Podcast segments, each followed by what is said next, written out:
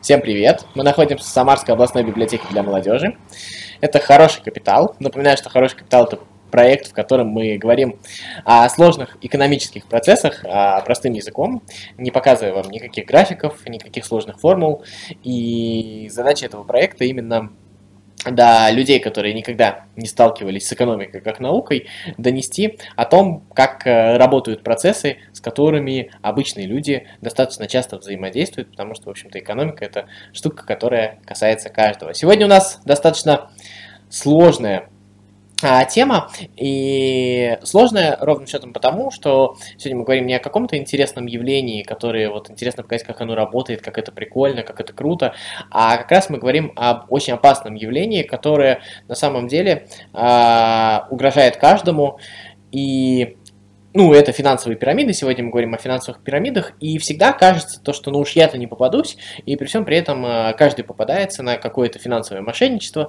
Есть э, разные виды финансового мошенничества, сейчас э, есть еще, когда вам звонят, рассказывают и просят данные вашей банковской карты, об этом мы потом тоже сделаем выпуск, но в данном выпуске хочу как раз поговорить а, про финансовые пирамиды, которые сегодня что-то снова активизировались, и самое интересное, что а, ну, как-то кажется, вот э, восприятие, когда говоришь человеку финансовой пирамиды, сразу кажется то, что речь идет о чем-то таком то, что осталось в 90-х, МММ, Мавроди, все такое. Вот, а, но на самом деле они сейчас существуют, они сейчас достаточно масштабны, там по разным данным а, только за этот год уже там от, до нескольких их десятков миллиардов рублей они а, вытащили из карманов россиян, это только в России.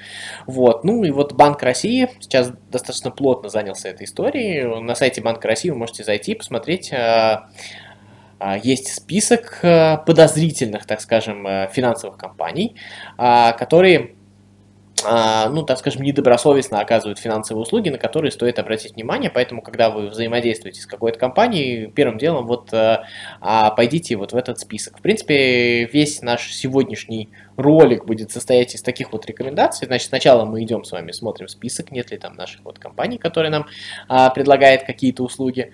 А что следующее? У любой компании, которая оказывает вам финансовые услуги, то есть там дает деньги в кредит, берет деньги у вас, предлагает вам что-то проинвестировать, а, должны быть должны быть, э, должна быть лицензия Центробанка и разрешение на оказание финансовых услуг. А это обязательно нужно проверить.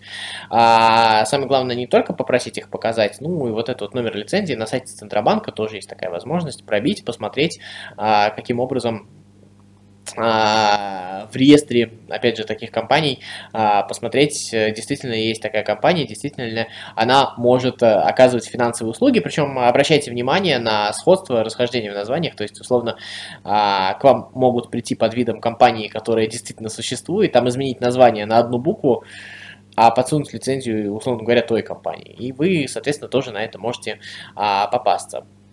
А что сейчас предлагает? Ну, чем вообще отличаются нынешние финансовые пирамиды от э, финансовых пирамид э, в 90-е? Кстати говоря, вот в этом списке Центробанка, немножко вернусь, э, уже если я не ошибаюсь, несколько десятков компаний, то есть их, их, их много, а, которые у Центробанка вызывают подозрения. И я думаю, что они не все туда попали, то есть таких компаний достаточно а, много.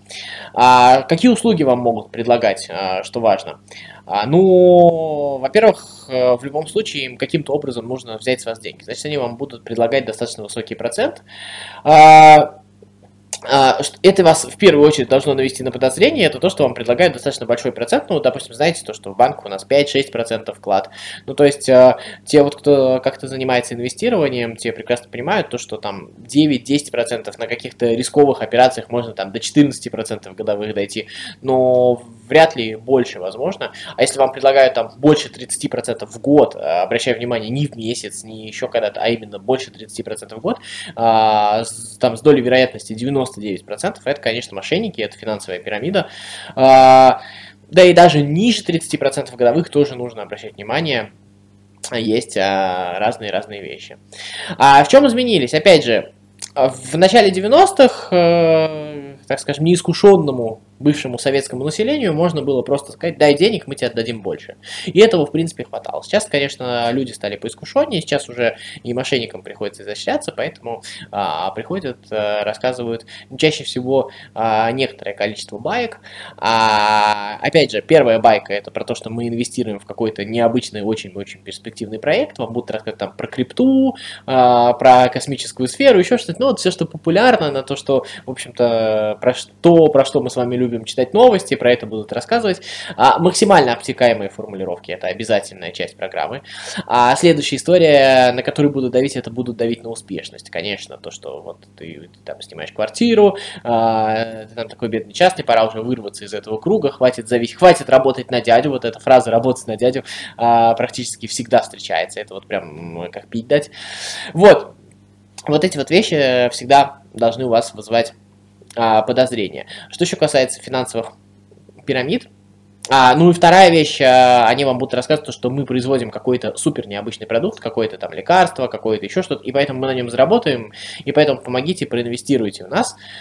А, опять же, есть а, площадки, где хотя бы каким-то образом фильтруются вот эти вот стартапы, там есть Kickstarter, еще что-то, хотя и там тоже э, встречаются мошенники, безусловно, но там есть хотя бы какой-то фильтр, вы там можете посмотреть отзывы людей, еще что-то такое. Если вам, конечно, предлагают собраться в каком-нибудь э, помещении на цокольном этаже, э, в каком-нибудь конференц-зале, да, это уже должно вызывать подозрения. Всегда смотрите, есть ли официальные ресурсы, есть ли официальный сайт, есть ли упоминание в СМИ, э, когда появился этот сайт, вот это вот очень важная вещь, э, которую я понимаю, что когда тебе обещают много денег, очень лень этим всем заниматься, но это очень-очень сильная важная вещь, потому что, в общем-то, вы очень сильно а, рискуете своими деньгами. Что такое вообще финансовые пирамиды, как они работают, какая бизнес-модель во всем в этом? Ну, для этого нужно сначала определиться, а что такое хорошая финансовая компания, как вот работает хорошая финансовая компания? Хорошая финансовая компания а, предлагает вам а, вложить свои деньги и получить какой-либо процент ну, это называется вкладом, то, что мы называем вкладом, да? Ну, либо там какие-то инвестиционные портфели. Либо наоборот, предлагает вам деньги и через какое-то время заплатить немного больше. А в чем идея такой работы? В том, что а, компания берет у вас деньги, а, каким-то образом работает с ними, либо вкладывает ценные бумаги, либо выдает как кредиты. То есть она зарабатывает и частью прибыли делится с вами а, за то, что вы, соответственно, Прибыли не бывают супер большими, поэтому мы всегда видим такие невысокие проценты по вкладам или еще по каким-то инвестиционным инструментам.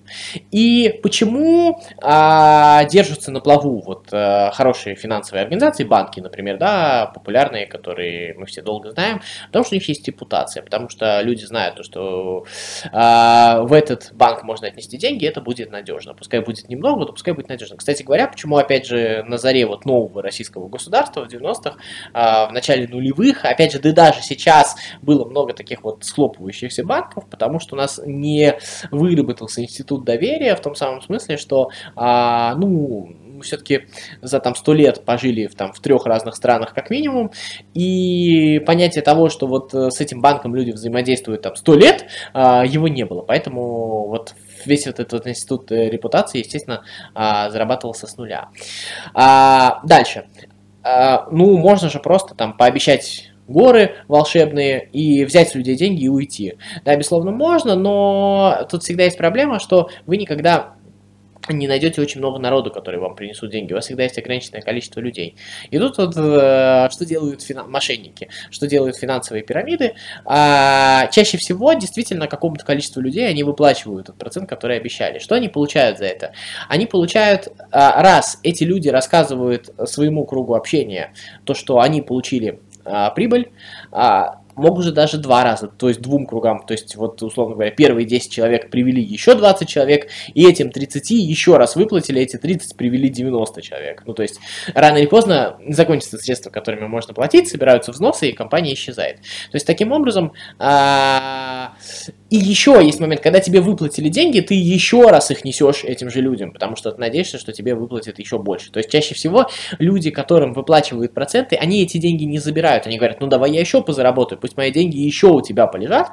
И таким образом а, вот эти мошенники получают, а, то есть ту самую замечательную услугу сарафанного радио, их рекламируют, причем их агентами становятся сам, сами же жертвы, потому что сами же жертвы, те, э, там приходит друг, он тебе говорит то, что слушай, ну такую крутую тему нашел, у меня вот лично были такие друзья, ну это серьезно, потому что э, то, что чем мы сейчас занимаемся, это вообще, и, и прям вот, вот все вот эти вот слоганы вот про то, что хватит прозябать жизнь, пора уже начать по-новому, прям вот э, люди очень сильно прям начинают э, сами работать и сами рекламировать эти финансовые компании. Вот это вот очень важная, очень э, такая э, существенная вещь.